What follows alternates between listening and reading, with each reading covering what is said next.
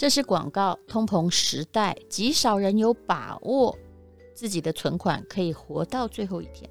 长期饭票都不太可靠，养儿也可能啃老。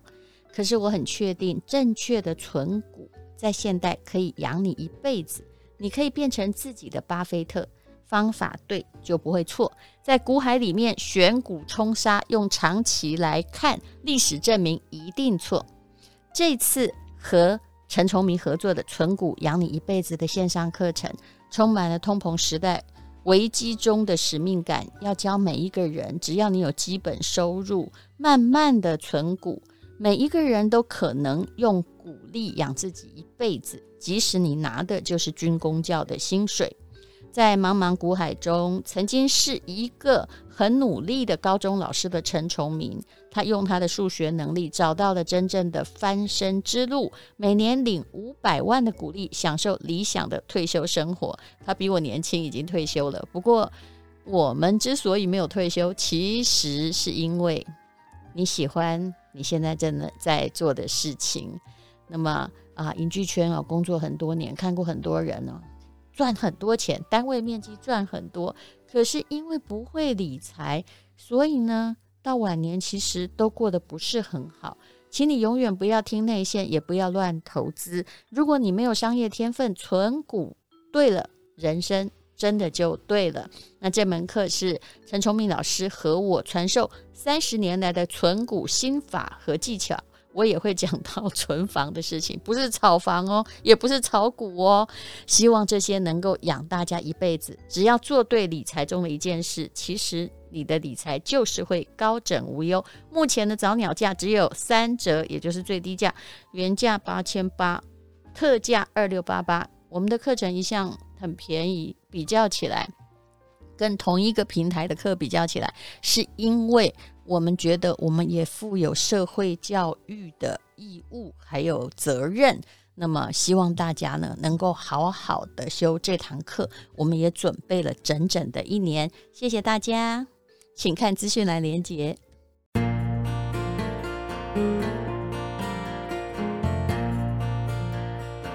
今天是美好的一天，我看见阳光灿烂。今天是快乐的一天，早上起床充满希。是勇敢的一天，没有什么能够将我为难。今天是轻松的一天，因为今天又可以，今天又可以好好吃个饭。欢迎收听人生实用商学院，又来了一位我的台大学弟，而且这个还是直属的学弟，他是台大法律系的学弟，不务正业，对不起法律系。金盛宇的创办人林玉成，你好，丹如姐好，各位听众朋友大家好。先承认对不起法律系，对不起所有的教授，我真的从大学开始就放弃 律师法官那条路。我大概也是这样，所以我分外能够同情。他可能适合某些人，像我最近看那个《非常律师》哦，我就会觉得说，嗯，其实蛮可爱。但是我真心了解法庭不是那个样子，只是戏剧写得很有趣。那台大法律系有两种人，一种就是家学渊源，他家就是法官之子、律师之女，然后他就是要走这条路。那还有一种人哦，这种人为数不多，但是就是在那儿。也不知道为什么，就是进去的。你说不是我们选，当然是我们选啊。比如说，我第一志愿还是进去那里呀、啊。但是念了之后，觉得说，哎，好像我人生不想做这一行，那怎么办呢？因为我从小到大，我妈都叫我要考第一名，然后我就一直考，一直考。啊，我大学其实是考到社工系，是我是念建中嘛。那理论上我的分数应该也是法律系或商学院，但我没考，考上社工。那因为社工系第一堂课，老师说，当一个社工要有爱心、嗯、耐心、同理心。发现自己第一堂课马上觉得我没有，我要转系了。这是什么？这个这我们真的是社会的糟粕啊！然后后来就对，就转到法律系嘛。对，这个法律系是一个很好笑的系。虽然林育诚他离我的法律系有一点远，你们那时候应该比较先进了，对不对？嗯嗯、我们还差了十几届吧？是不是？我们那时候就是呃，律师法官名额比较少。所以你要非常非常非常用功。比如说我毕业那一年，全台哈到底是怎么样啊？因为以前是法律系是台独的摇篮，所以大家很怕我们去，很多人就考上了哈，然后会跟原来的法官律师竞争。所以我毕业那一年呢，呃，录取律师六个，是台湾有史以来最低一个。你看大家受到的多大的打击呀、啊！嗯。嗯，我们那个时候名额稍微多一点。对，七十九年就是一九呃呃九零年就开始变很多。我是零二年开始毕业的，所以我们那时候名额多一点。那名额多，你知道，就有一些学长姐，我猜也是他们可能考了很多届没考上，嗯、所以他就故意跟我们说：“我跟你说，不要来当律师，现在当律师满街都是律师了啦，你当律师没有用的。”我心里想说：“哦，真的吗？好吧。”听到又很高兴，对不对，因为我也会跟你讲没有用，为什么？我用数学来算哦。假设台湾平均，你不要说那种国际大官司，那个不要算，平均假设一年才有一万。两千个案子，那事实上也有一万两千个律师。就如果每个人都要接案的话，哇，一年恐怕接不到一个案，而且一个案要搞多久，你知道吗？万一你做的是那个民事的律师，那个一审有时候两三年，对，总共弄到这个判决确定七八年啊。对对对，哎呀，我们青春不能这样。两两个法律系的废物在讲这个，而且更严重是，有些人是要去当总统或。政治人物也有这种，对不对？他们就很积极参加什么代联会、班联会。对对。问题是我们又不是这种咖。我高中是，我高中有参加建中的那个班联会。嗯。那经历过一轮之后，所以你是风云人物哦。高中可能是，但是就是高中经历过，我就觉得这个东西经历就好了，可能也不是那么适合我。是。所以后来就。不小心喝到了茶，你 你你看起来真的也比较闲云野鹤。我也是在法律系里面看起来闲云野鹤的那一派，反正就乖乖的，好像读书也不是很难，就念毕业。可是我我刚刚说的是法律系很好笑，原来诶、欸，我们之间相隔了大概十五年以上了，但是有一个特征就是。我那时候，你虽然第一志愿考进去，但是我突然发现我不容易转出来，因为法律系的分数很低，有吧？他都打得让你低分过关。那如果你说啊，八十岁八哎八十分平均你才能够转系的话，啊，当然还呀。嗯、对啊，对啊。呃，就是你你转不出去，但是转进来又好多人要转进来，转进来好转啊。嗯，因为平时成绩是一个资格嘛。对，那法律系转系是考民法跟宪法，就是你要另外再两科啊，读这个，然后就考进来了。哎，会背书的小孩就是很厉害呀，对不对？我其实考了两次，嗯，第一次因为觉得考试有那么难吗？就真的太骄傲了，所以就没过。嗯，那第二次因为你已经修了法律系两年的课了，哦，你回头去看那个那个转系考的题目，就是就是跟期末考没什么两个样。是你曾经认真过哎，哦。很积极的转进来，然后又不干，这是怎么回事？对不对？你很认真的哦，考进法律系，那、啊、我是很认真的 选错，但后来觉得人生没有冤枉的道路啦。嗯，我转进去之后，我还是觉得法律的训练会给我们一些逻辑的思考啦。真的在在念法律之前，我我不知道什么是逻辑啊。嗯。就从小到大就是知道只知道考一百分，那考一百分有很多种方法，那我知道什么方法适合我，我努力考第一名就对。但是至少这个学问让我后来在思考整个茶的一些知识面的东西有帮助，是。因为我我我在大学喝到茶，我它让你的脑袋比较理理性化啦，哈。就不会遇到事情，比如一般女生说怎么办？怎么办？我的人生没有问过人家怎么办呢、我都在想说，那现在我应该要怎么解决？方法一、方法二、方法三，我会万箭齐发哦，就是一二三的路都摆在前面，然后把每一条路，哎，后面的方法想清楚，然后找一条路来解决它。对，我们会很习惯，因为题目就是这样一个复杂的事实。对，那你在这里面看完了，你就看到几个问题的重点，嗯、法律叫争点嘛，对不对？对，问题的重点，那你就知道怎么解决。对，然后就是有这种能力。嗯，就是不是在那里哈，跟混乱的世界挥下去，你试图理下一些头绪。好了，那其实你以前念法律系的时候，人生最快乐的是在泡茶。对，教科泡茶。这个是什么时候开始染上的习性啊？嗯，因为法律系只有期末考，对，意思就是，而且还不点名，基本上如果他点名，我真的不会过，都是期末考努力读一读。对对，对。所以我说学校念很好，为什么？因为台大不点名，建中也不点名。我真的是七七、哦、七七八年都是一个快乐的学生。对，就是他不点名，点名。所以你只要考试过了，你就会过。就过。嗯，我们上次以前有那个学生。他就被当掉，零分，连考试都没考，他在那里抗争。我不好意思说是谁，因为后来也是有头，当时有头有脸的人物。其实我们心里想什么，你知道吗？我们心里想说，这个他好像也是法律系还是什么？说台大这么好混，就考试考一考就过了啊！你不考试，你怪谁呀？其实你说你没上课，你干嘛静坐思维？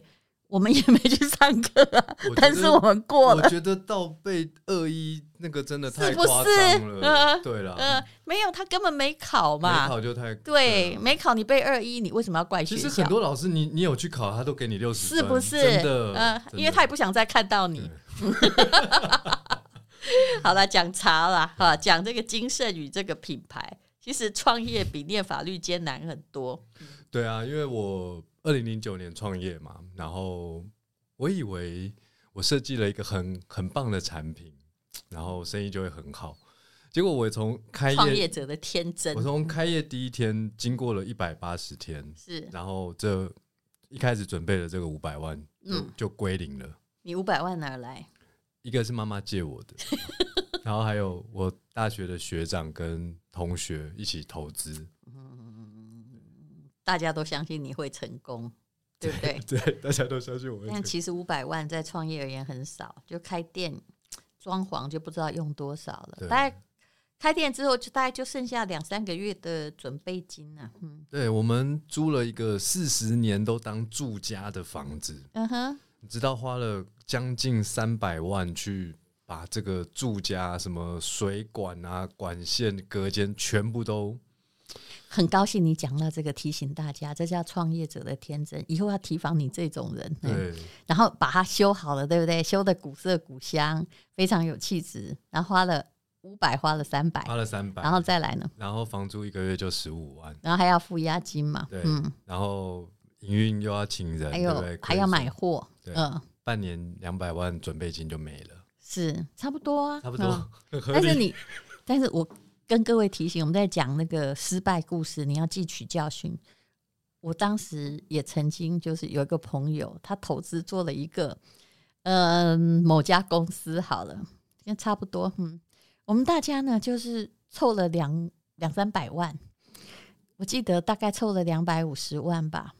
你知道，他做办公室装潢，我那时候就看着他说装潢很贵，大家要不要简单就好哦？不然我们来帮你漆一漆，但他因为他是有一点贵妇，他家里是富家千金出身，他有他的操作品味，总共凑了两百五十万，装潢花三百，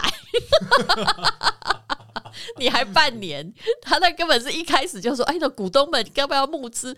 哦，我们其实好生气，你知道吗？租来的房子你洗地冲想，但是房东很开心。对啊，房东都很开心啊。嗯，以后你如果要创业，我租你。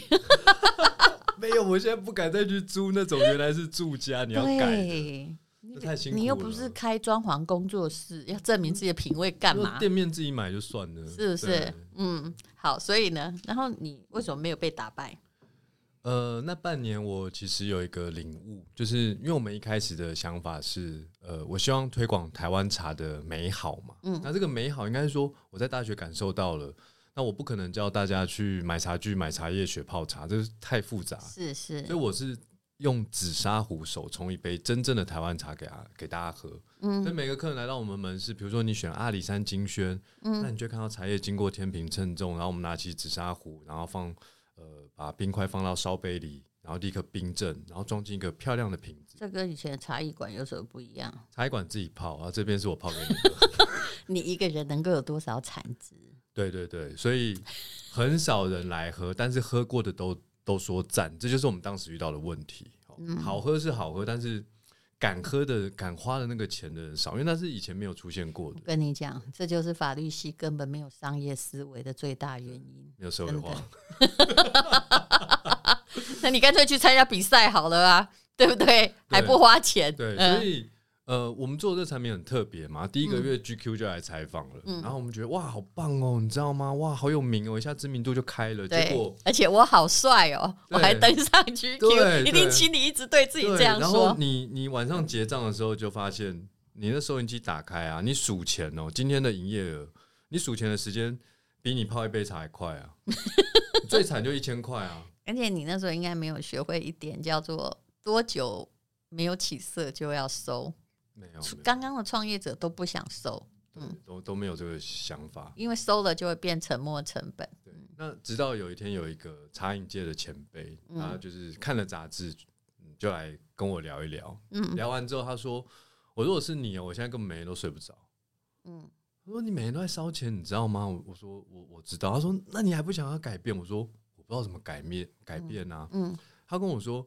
你刚刚跟我讲了一个小时你的经营理念，我告诉你这些都不重要。嗯，你要想的是理念如何被经营啊！你知道晴天霹雳，你知道吗？嗯，他说你不要整天在讲你的你的创意了，那个没有用的。你要现在要想你的营收怎么成长，嗯哦，然后要怎么让更多人知道你的店。哦这个就跟哦，有些人我很想告诉某些作者，不要觉得你写的东西很好，就没有人要买呀，对不对？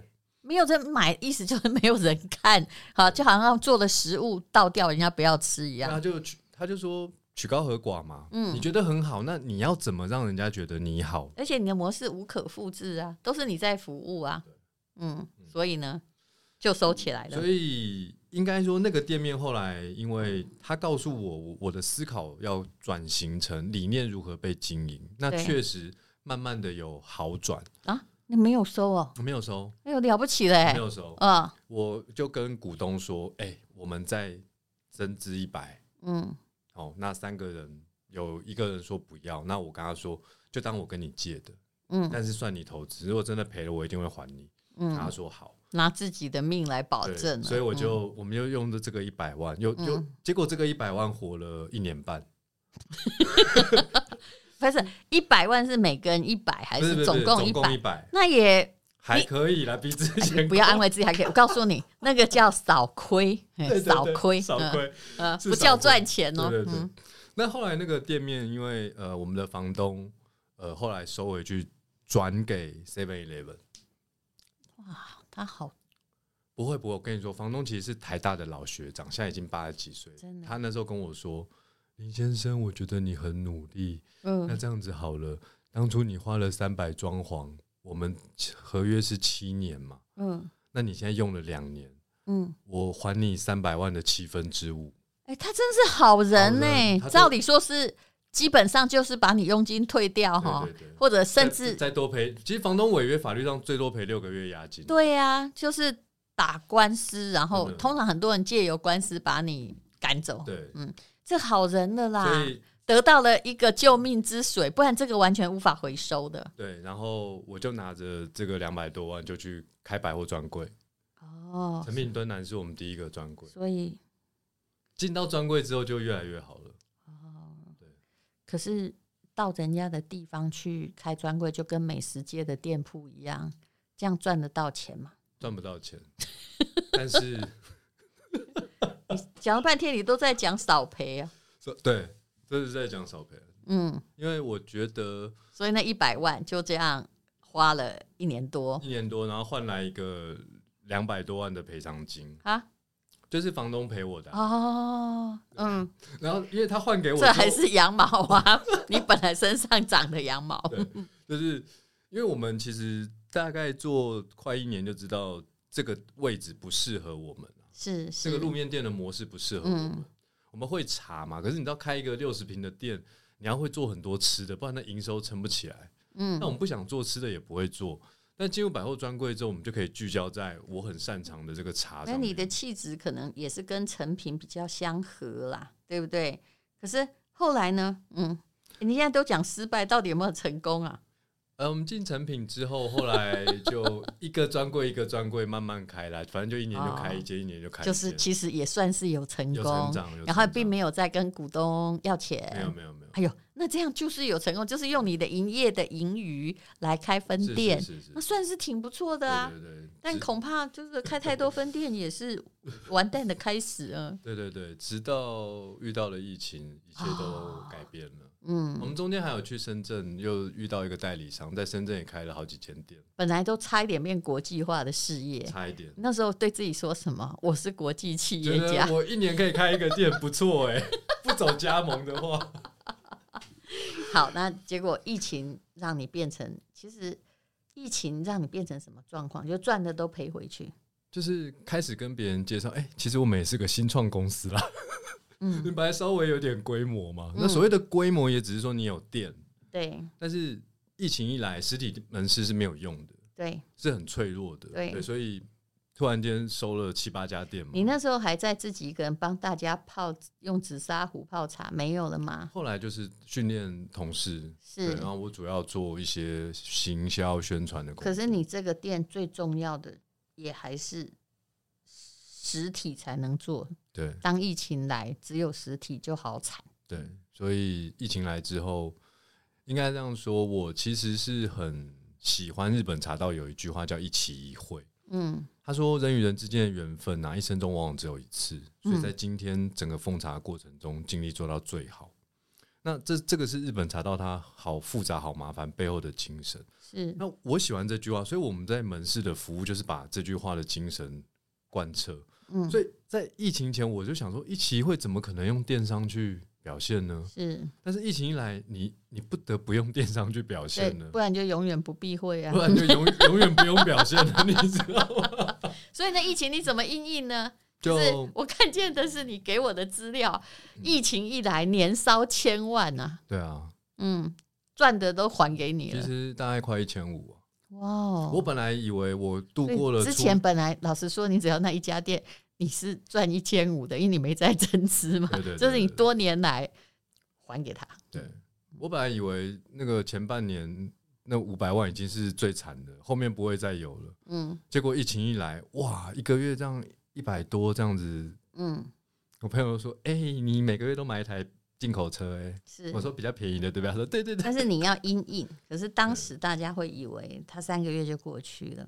就撑一下，对，但是有些时候真不能撑，嗯，所以有一些事是可以少一点，呃，应该说回过头来，嗯，有一些支出应该要更快速的缩减，嗯，那本来觉得半年就结束了，结果想不到已经两年多了。所以你那一千五百万是实体店的几家连锁店赔的，还是你还有做某些的改变才赔的？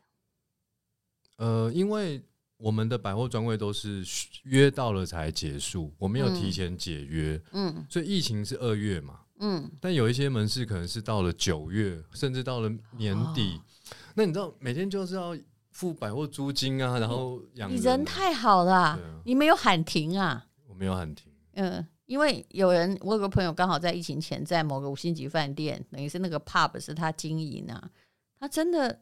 没有，从一开始就没有客人呢、欸。对对对，而且那个租金还在收。他本来因为他本来想撑下去嘛，都觉得一两个月结束之后就 OK 了。可是真的不是这样，这次好惨。对，实体门是有常会陷入啊，我装潢都已经投了，对对，那我我怎我离开这些就没了。嗯，对，就是，但是我觉得有时候认赔是必要的。嗯，对，是好，所以你哪时候才顿悟，然后彻底认赔？呃。我经过了年烧网络产品，年烧千万之后，当然本来就有一些计划是陆陆续续在减少，嗯，那减少的过程其实就是减少支出，嗯，但是疫情来的第一个月二月的时候，就大概在一周之内吧，赶快把所有我们可以上架卖的产品，嗯，本来堆在门市的都赶快上架卖，嗯，哎，其实第一个月就有一些成绩出来，那我就觉得。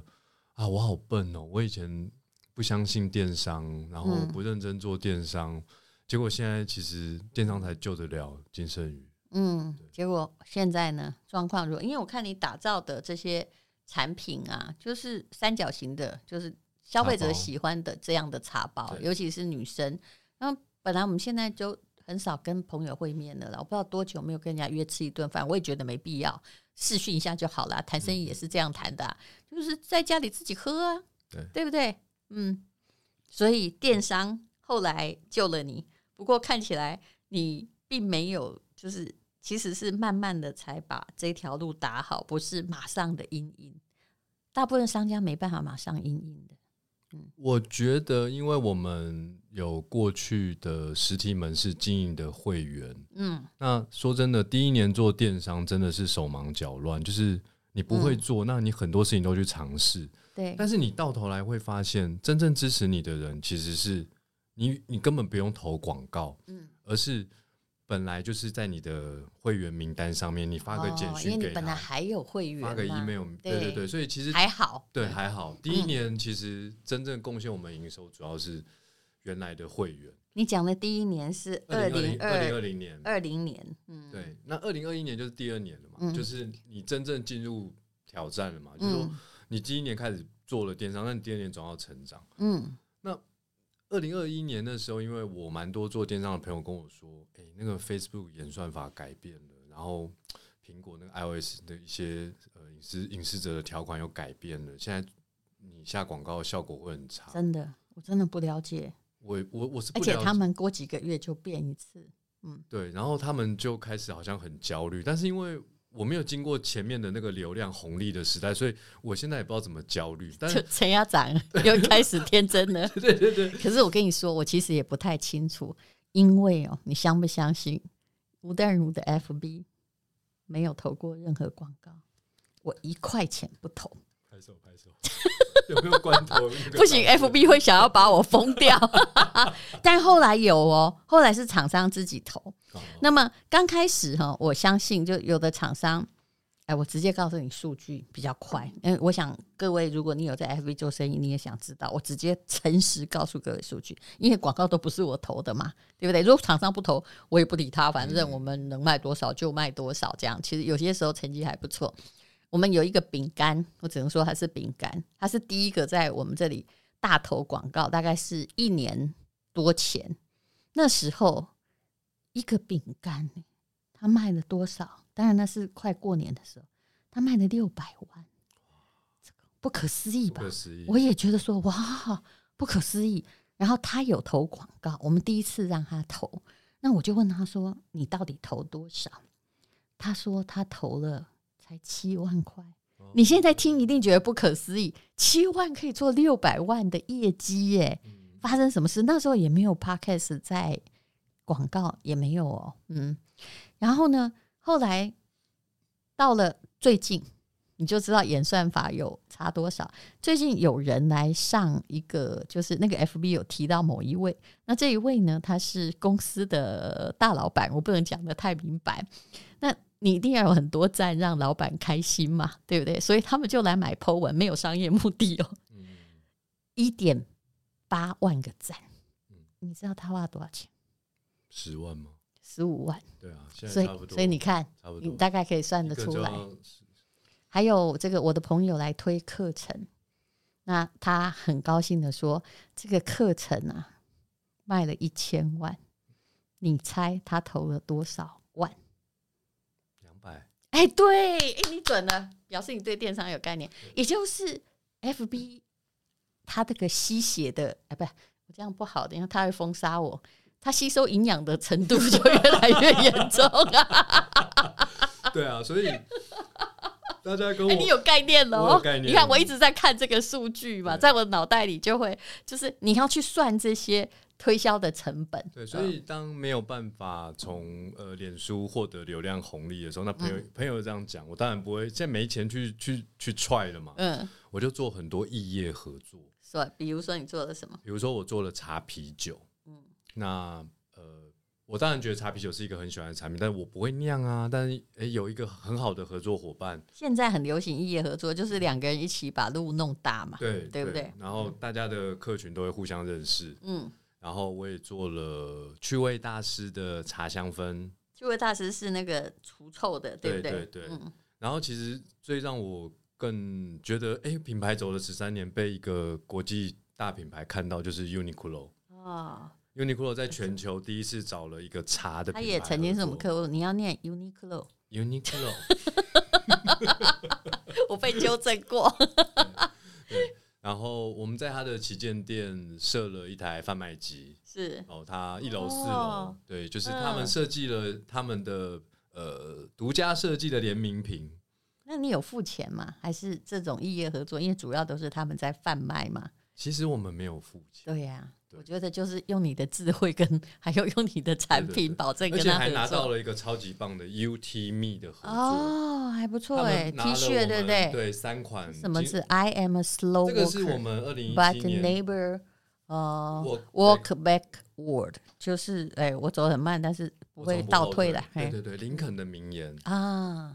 因为我一直在想茶怎么带给大家正能量，所以这个是我们二零一八年的时候，你来我们门市买一杯饮料，我就送你一个美国总统名言的贴纸。那你现在到底有没有实体门市啊？现在有啊，嗯，还有在哪里啦？帮你广告一下，仅存在哪里啊？仅存的就是永康街有一间，有紫砂壶吗？有有有，还是你还是会去那儿泡茶？我偶尔会去，我偶尔会去。对，好了，那呃。这就是林玉成哦，其实他跟他妈妈的故事蛮感人的哦。我觉得那段你一定要讲一下，就是你其实会泡茶给妈妈喝，那妈妈觉得你这个人这么善，怎么会考得上，对不对？其实他当时也很希望你去考律师啦，哈，哎，妈妈已经过世了，对不对？结果呢，你说这个大部分喝茶结束在争吵，因为跟妈一定会一言不合嘛。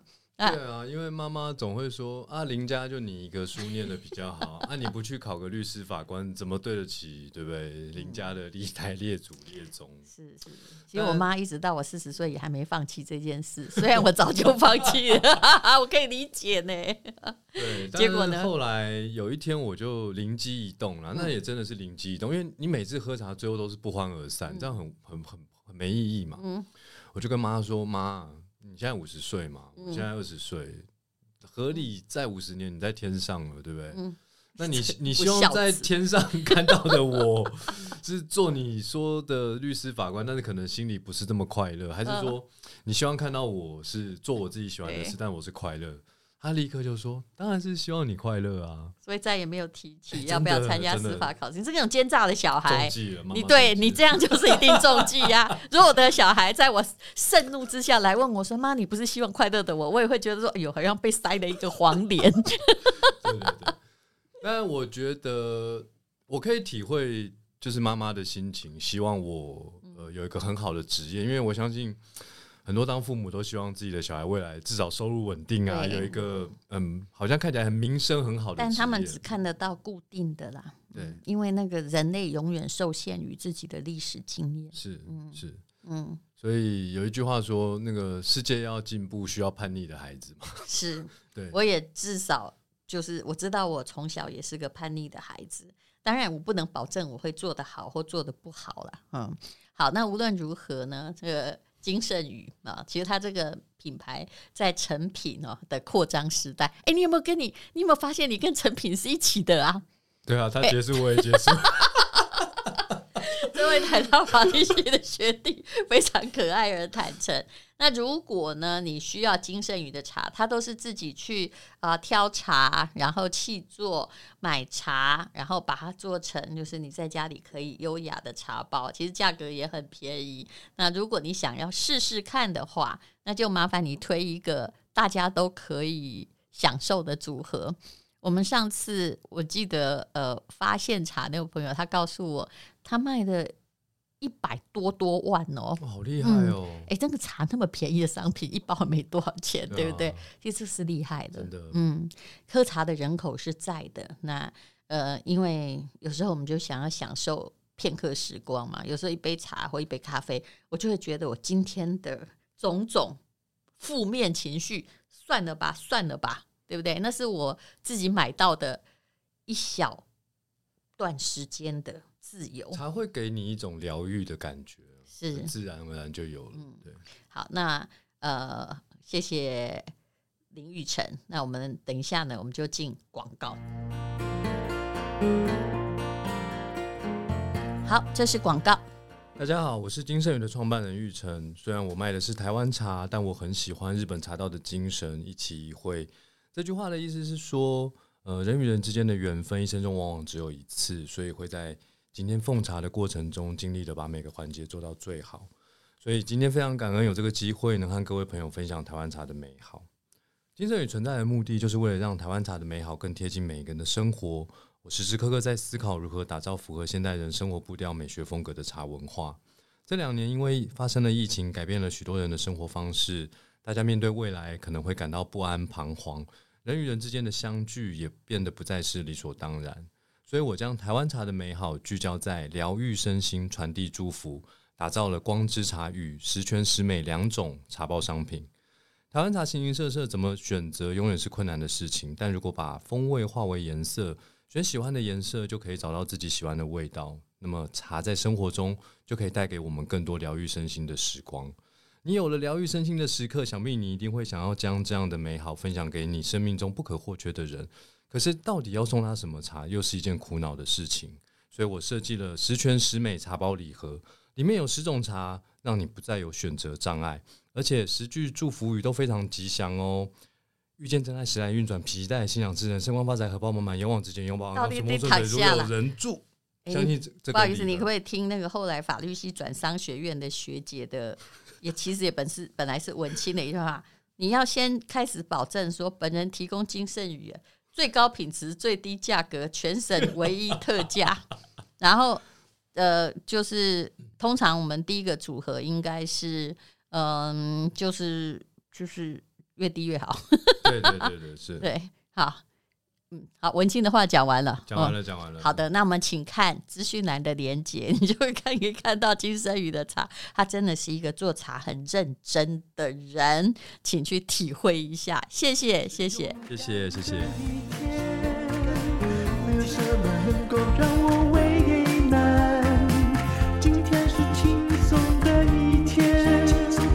今天又可以，今天又可以。